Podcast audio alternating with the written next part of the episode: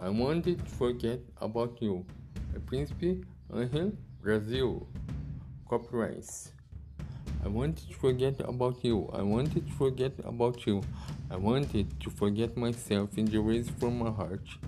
I know that we love each other intensely like sea and sand.